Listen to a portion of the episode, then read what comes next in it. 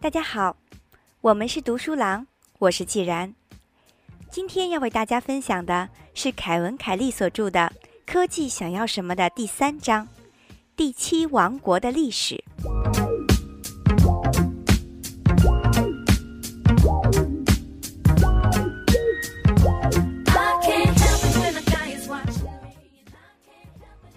照生物学家的分类，世界上有六大类生物。前三种是微生物，后三种依次是菌类、植物和动物。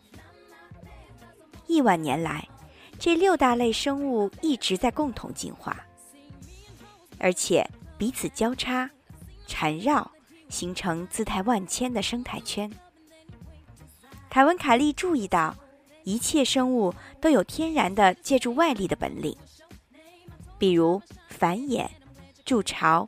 觅食、迁徙，以及标记自己的领地，这个本领其实与类人猿人类使用工具毫无二致。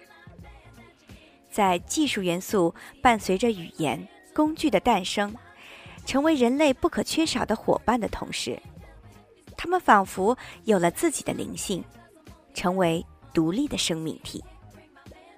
这个被凯文·凯利称之为。技术元素的概念有机体，伴随着生物的进化，特别是人的进化过程，被人发现、发明、打磨、雕琢、替换、更新，成为与生物行为密不可分的组成部分。这是技术元素起源的第二层。技术元素的演化过程，仿佛有自己的生命周期。从语言到符号、文本，再到印刷品、留声机和电视；从犁、刀、斧到水车、磨盘，再到手工织机、蒸汽机、汽船和飞艇。技术元素已经成为了第七个生命王国。高度拟人化的比喻贯穿了凯文·凯利这本书的始终。他试图说明的是，与真正的生命物质不同，作为人类观念、工具、方法的复合体，技术元素似乎有更加旺盛的生命力，几乎从来不会灭绝。就算它的具体样式可能会在某个特定地区短暂的失传，但只要下一会儿功夫。一定能在别的地方发现雷同甚至完全一样的科技方法。这种相伴而生、相伴而行的感觉，或许正是技术元素的独特之处。那些经年累月在人手中抚摸、摩擦、携带、使用的科技工具，仿佛有了某种灵性，与人的关系已经不单单是毫无生机的。可以随时弃之如敝的外在之物了。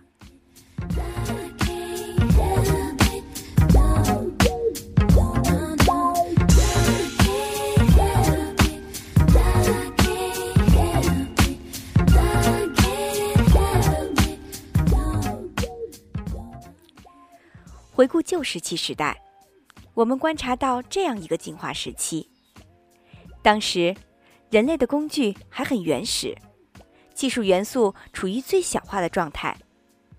可是，由于技术先于人类，甚至先于灵长类动物诞生，所以有必要超越我们人类的起源，去了解科技发展的真实状况。科技是人类的发明，也是生命的产物。如果给迄今为止的地球上发现的各种生物分类，可以分为六大类。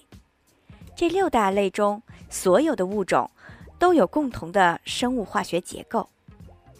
其中三个王国是极小的微观生命体，单细胞有机体；其余三个是我们常见的生物王国，菌类、植物以及动物。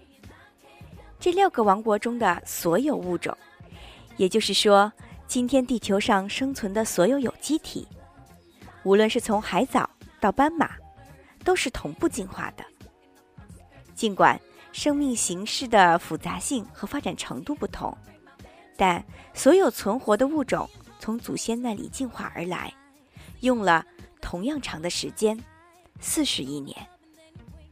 所有生物每天都在经受考验，努力适应环境，延续数亿代，组成一条从未间断过的生命链。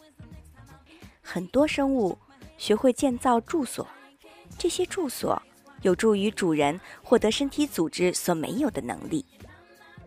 白蚁的殖民地是两米多高的硬土堆，它们像白蚁的外部器官一样发挥着作用。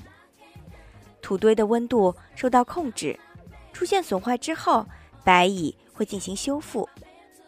干泥本身似乎就是有活性的，我们认为是珊瑚，也就是实质的树状结构的东西，是几乎不可见的珊瑚虫的栖息地。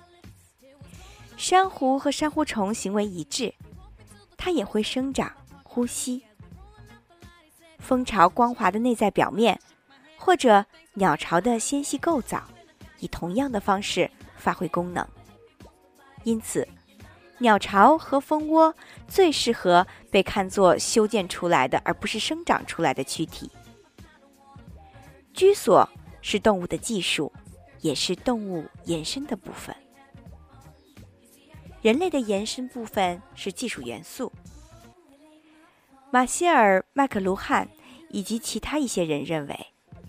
衣服是人的延伸皮肤，轮子是脚的延伸，照相机和望远镜是眼睛的引申，科技发明是我们的基因创造的肉体的伟大外延。这样，我们可以认为，科技是我们的延伸躯体。在工业时代，以这种思维理解世界是很容易的。蒸汽铲、火车头。电视机，以及工程师的杠杆和装备，构成巨大的外骨骼，将普通人变成超人。进一步的分析，揭示出这个类比的缺陷。动物的延伸外壳是来源于它们的基因，它们将自己所造之物的基础设计遗传给了后代。人类不是这样，我们外骨骼的结构产生于我们的思维。这也许会自然地创造出祖先从未创造过甚至想象过的事物。如果说科技是人类的延伸，那也与基因无关，而是思维的延伸。因此，科技是观念的延伸躯体。技术元素，也就是观念有机体的进化，与基因有机体相似，差异很小。二者。都有很多共同的特性。两种系统的进化都从简单到复杂，从一般到个别，从统一到多元，从个体主义到互利共生，从低效到高效，从缓慢变化到更大的可进化性。科技有机体随时间变化的过程，符合一种与物种进化的系统树相似的模型。不过，科技表现的不是基因形状，而是观念。但是，观念从来不是孤立的，它们被嵌入一个由辅助观念、推论、支持性概念、基本假设、负效应、逻辑结果和一大堆后续可能性构成的网络。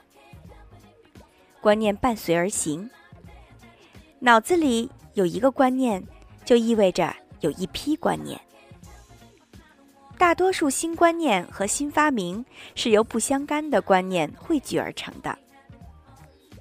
时钟的创新设计启发人们创造出更为出色的风车。原本是为了酿造啤酒而建造出来的火炉，被证明可以在钢铁行业里发挥作用。用于风琴制造的机械原理被用在了织布机上。而织布机的机械原理后来演化出了计算机软件。通常，无关联的元件最后构成紧密结合的系统，采用更加先进的设计。大多数发动机综合采用发热活塞和散热器，而精巧的风冷发动机将两种概念合二为一。发动机保留活塞，同时使之间做散热器，将活塞产生的热量散发出去。就科技而言，共同改进是最佳的办法，也是最常见的。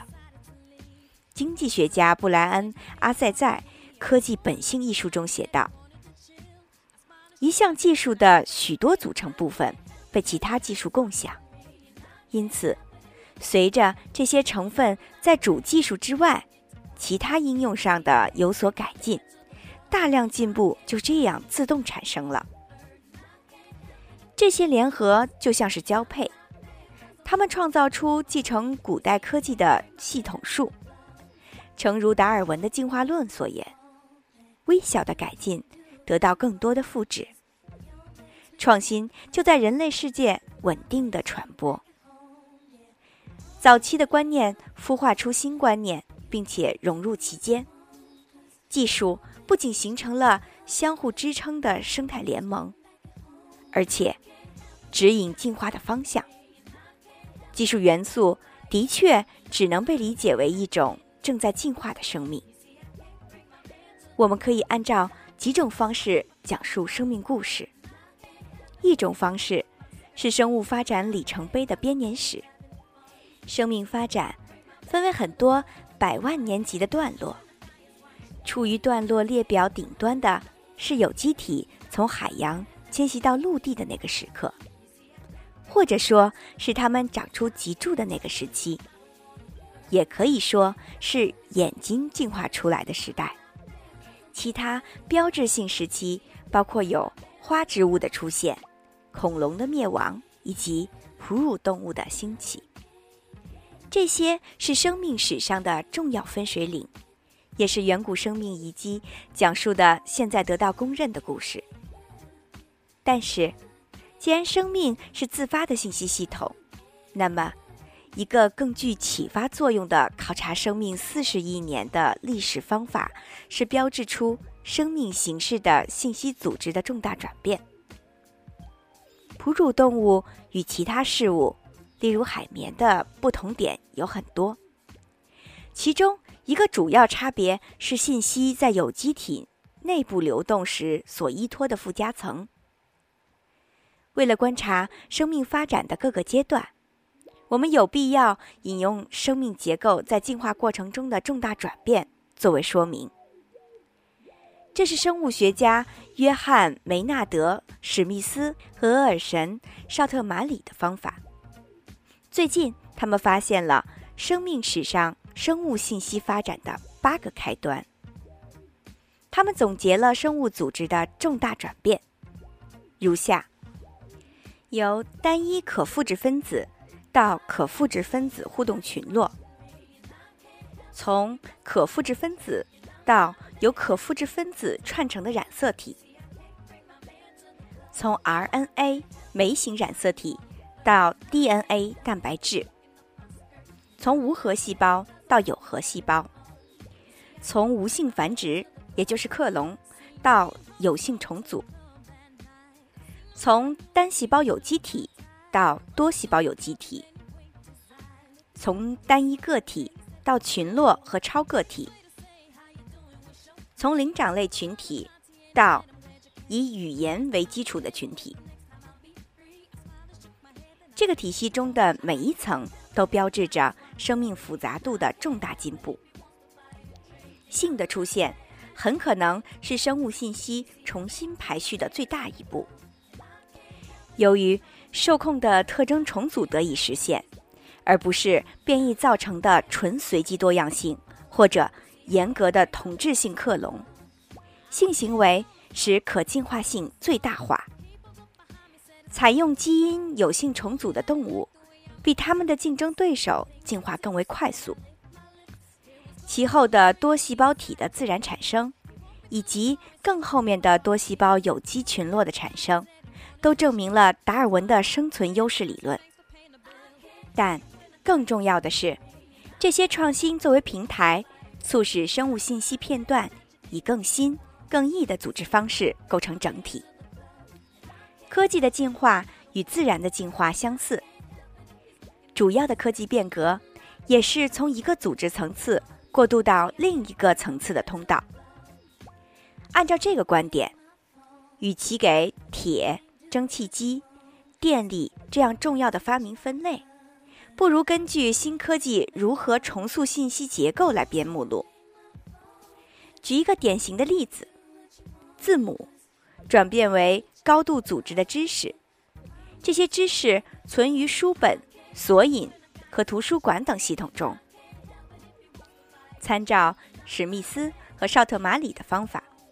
我根据信息组织达到的层次，整理出科技的重大转变，其中每一步信息和知识的处理都达到了前所未有的层面。科技元素的重大转变如下：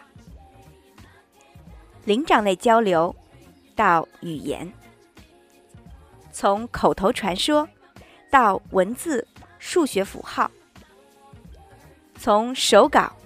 到印刷品，从书本知识到科学方法，从手工制造到批量生产，从工业文化到无所不在的全球通信，没有哪一次科技转变像第一次语言的发明那样全面的影响我们这个物种和世界。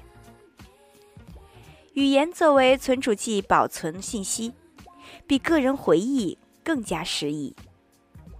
以语言为基础的文化保留传说和口头知识，传授给了子孙。有些人还未生育后代便死亡了，但他们的学识将被铭记。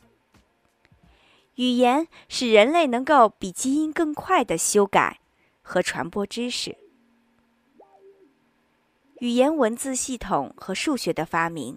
进一步构建前人流传下来的知识观念，可以编成索引，被人检索，更方便传播。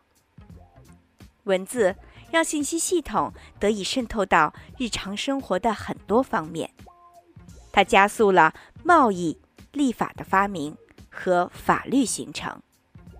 所有这些又更大范围内的丰富了信息。印刷术。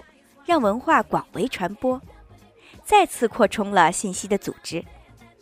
与印刷品一样，文字符号处理也变得无所不在。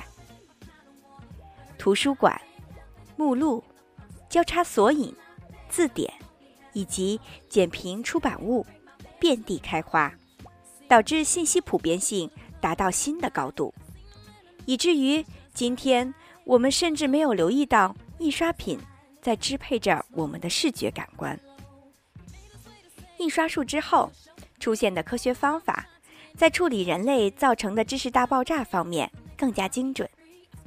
通过同行评议以及后期出现的期刊，科学提供了一种方法，可以提取可靠信息进行检验，然后使之与越来越多的其他经过检验、相互佐证的事实联系起来。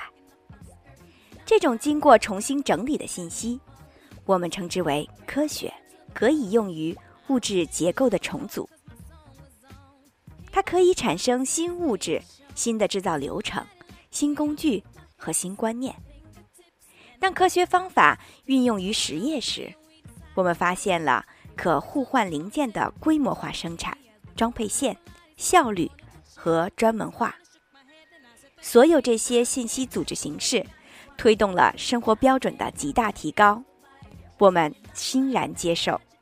最后，知识系统的最新转变目前正在进行。我们制造的所有物品都包含条理性和设计规划。我们在知识系统中添加了微芯片，这种技术可以进行小型计算和通信，即使。是最微小的带条形码的一次性用品，也反映出了些许集体思维。无孔不入的信息流不仅体现在人类身上，而且扩展到了制造品。它通过大型网络在全球传播，而这一网络将成为最大规模的信息梳理场所。技术元素递增的轨迹与生命发展的轨迹一样，在生命系统和技术元素中，某个层次的相互关联性不断增强，在此基础上衍生出来的新一层组织。记住，下面这一点很重要，那就是技术元素的重大转变的开端，正是生物转变停止的地方——灵长类群体，导致语言的产生。语言的发明标志是自然界的最后一次重大转变，也是人类社会的第一次转变。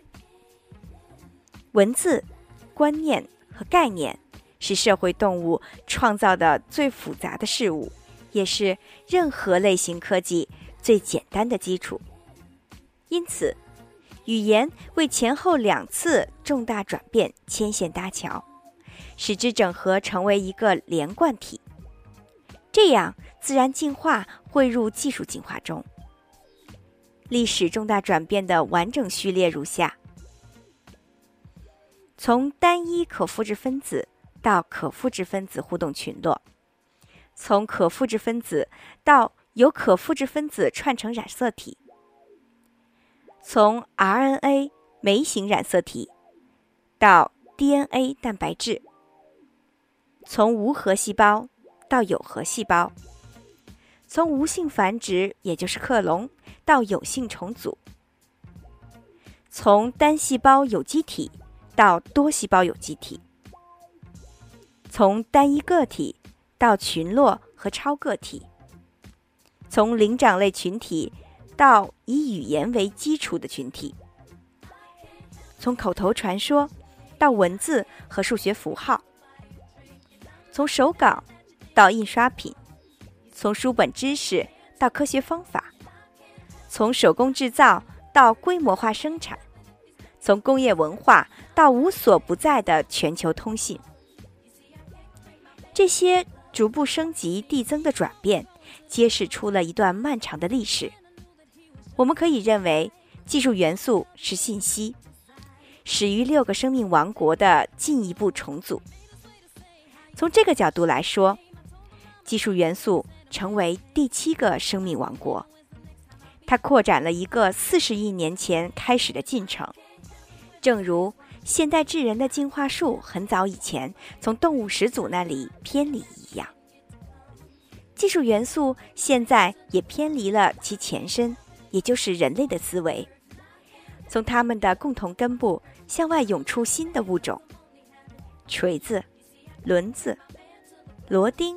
精炼金属和农作物，还有稀有物种，如量子计算机、基因工程、喷气式飞机和互联网。技术元素在几个重要方面与其他六个王国有所差别。与后者的成员相比，技术元素形成的新物种是地球上最短命的物种。胡伟松目睹了所有门类的技术潮起潮落。我们制造出来的物品，没有一件在持久性上接近存在时间最短的生物。很多数学技术的生命周期比单独的浮游生物还短，更不用说与这个物种相比了。但是，大自然不能预先计划，它们不会储藏创新以备将来之需。如果自然界的变异不能提供即时的生存优势，维持这个变异的代价太大，那么随着时光流逝，它就消失了。可是，有时有利于解决某个难题的特征，被证明同样有助于解决下一个未曾预料到的难题。例如，羽毛经过进化，可以为冷血的小恐龙保暖。此后。曾经长在四肢上用于保暖的同一种羽毛，被证明有利于短距离的飞行。翅膀和鸟类不是计划中的产物，而是从新的保暖工具中发展而来的。这些无心插柳柳成荫的创新，在生物学中被称之为延伸适应。我们不知道自然界中的延伸适应有多么普遍，但是就在技术元素来说，延伸适应是常见的。技术元素正是延伸适应，因为创新成果容易离开诞生地，被别处借用，或者穿越时空被赋予新的用途。奈尔斯·埃尔德雷奇是分段式进化理论的共同创立者之一，他的专业特长是三叶虫历史。这是一种古代节肢动物，外表很像今天的潮虫。他的业余爱好是收集短号。这种乐器和小号非常相似。埃尔德雷奇曾经运用专业分类法对收集的五百个小号进行分类，其中有些可以追溯到一八二五年。他选择了十七个属性来区别这些乐器，例如号嘴的外形、活塞的放置、管长和管径。与他应用于三叶虫的度量项目极其相似。他研究短号的发展历史，采用的技术与运用于古代节肢类动物研究的技术非常类似。他发现，短号的传承模式在许多方面同生物有机体十分相似。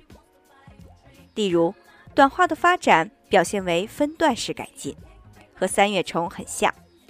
但是，乐器的演进也是非常独特的。多细胞生物的进化和技术元素的进化，关键区别在于，生命领域中特性的融合大多数是即时垂直发生的，创新从活着的亲代那里通过后代流传下来；而技术元素领域，多数特征融合是在接触一段时间之后横向发生的。这种情况甚至出现在已灭绝的技术上，或者。从非亲代那里传承下来。阿尔德雷奇发现，技术元素的进化不是重复被认定与生命树相似的分叉模式，而是一种不断扩展的回归路径网络。它通常回溯到已死亡的观念，或者恢复失传的特性。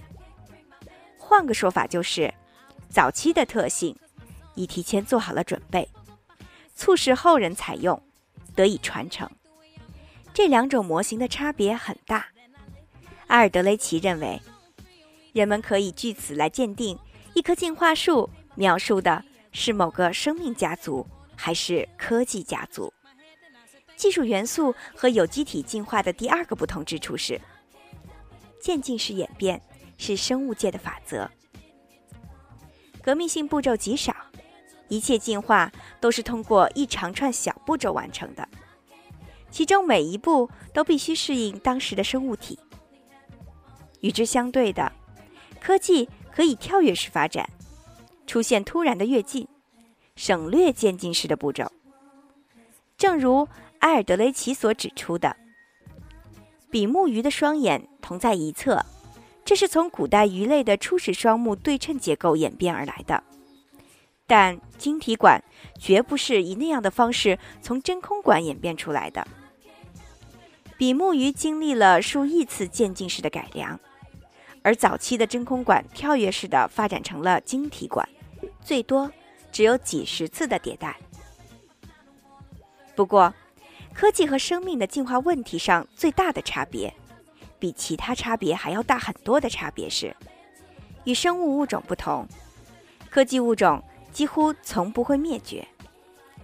有些以往的技术被认为已经失传，但是仔细调查显示，地球上某些地方、某些人仍在使用这些技术。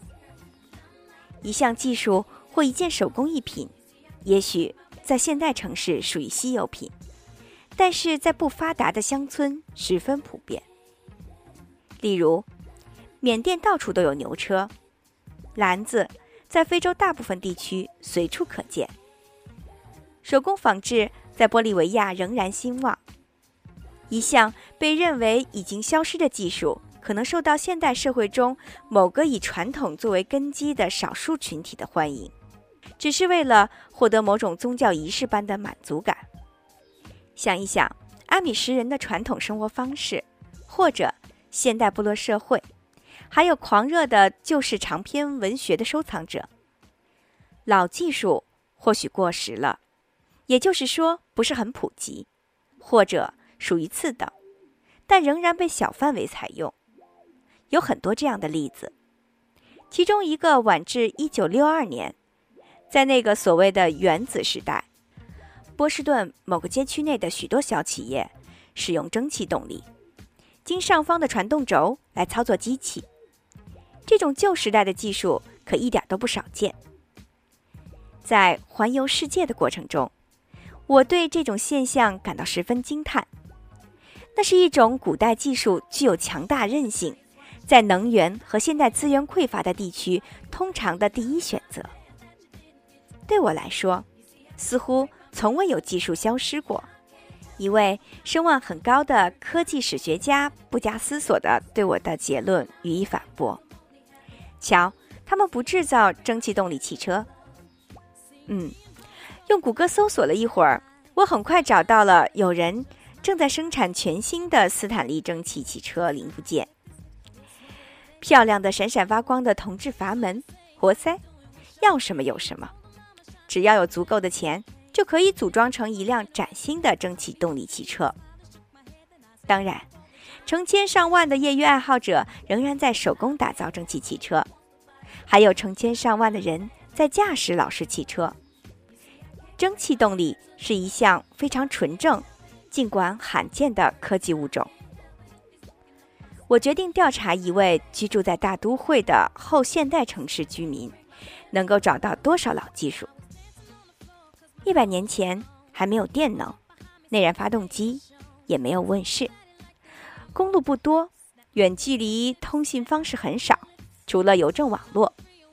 可是，通过邮局，你可以订购蒙德玛丽沃德公司产品目录上几乎所有的产品。我复印了该目录。上面褪色的邮袋带着一丝早已灭亡文明的陵墓的气息。然而，我很快惊讶地发现，一百年前出售的上千种商品中的大多数，在本书中列举出来的，现在仍有销售。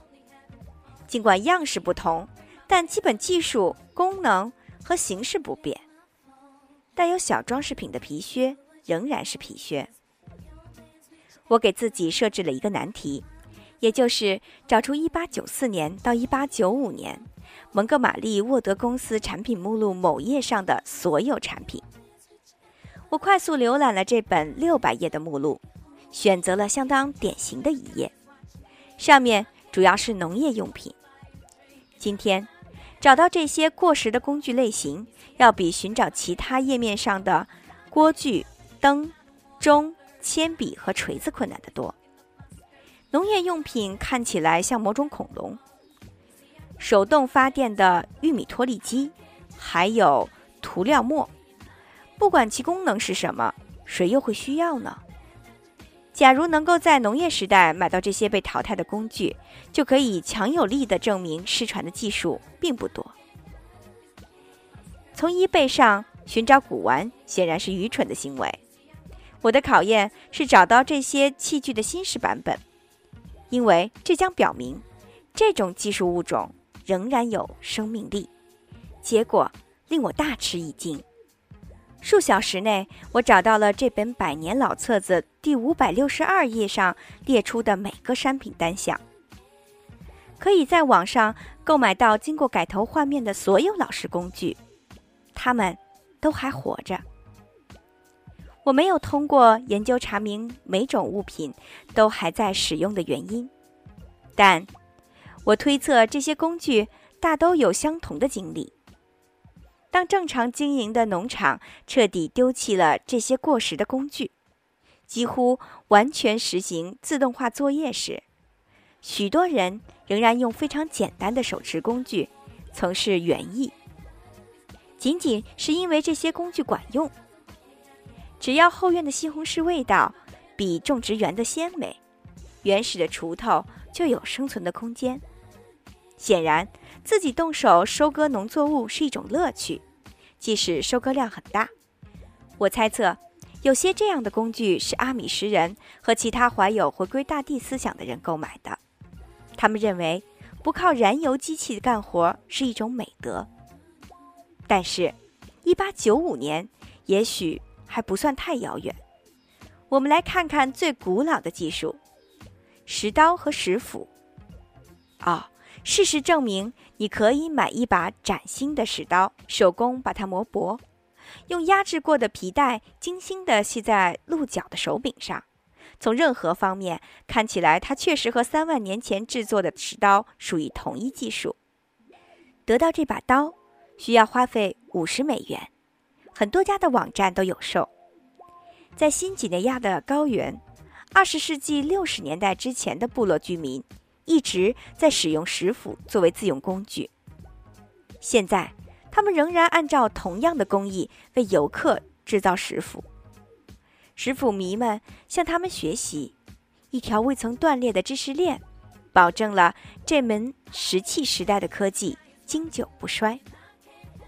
今天，仅在美国就有五千名的业余爱好者手工打造全新的弓箭头。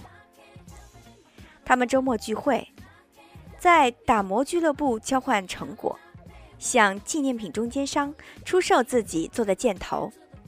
专业考古学家和打磨人约翰·惠特克研究过这些业余爱好者。他预计这些人每年能够制造出超过一百万只的崭新的矛和箭头。这些新箭头与真正的古代箭头难以区分，即使对于惠特克这样的专家来说也是如此。当然，也有少数技术永远的从地球上消失了。希腊人的战争技巧遗失了几千年，不过现在有个好的研究机会，让它重见天日。印加文明的记账系统采用绳上打结，也就是结绳文字的方式，其实际操作方式也被遗忘了。我们有一些古董样品，但是对它们的实际用法一无所知，这也许是个谜。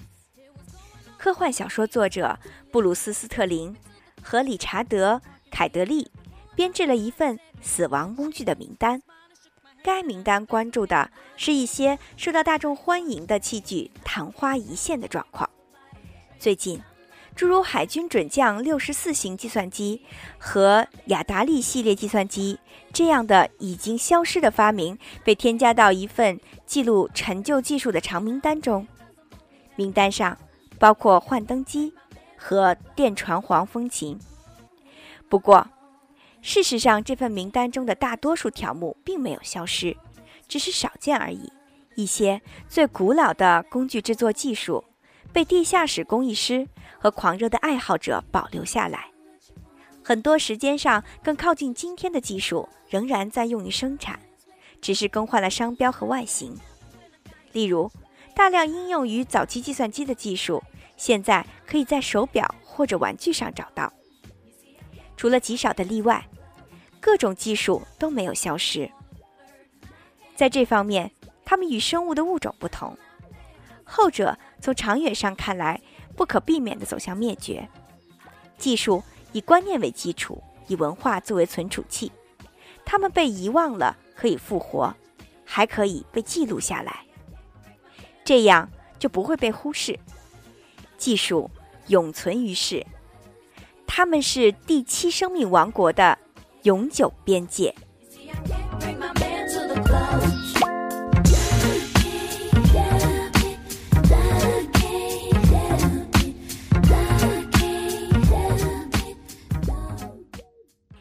今天就为大家分享到这里，感谢大家收听凯文·凯利所著的。科技想要什么的第三章，第七王国的历史。接下去的精彩内容，敬请关注。我是既然，我们是读书郎，感谢大家收听，再见。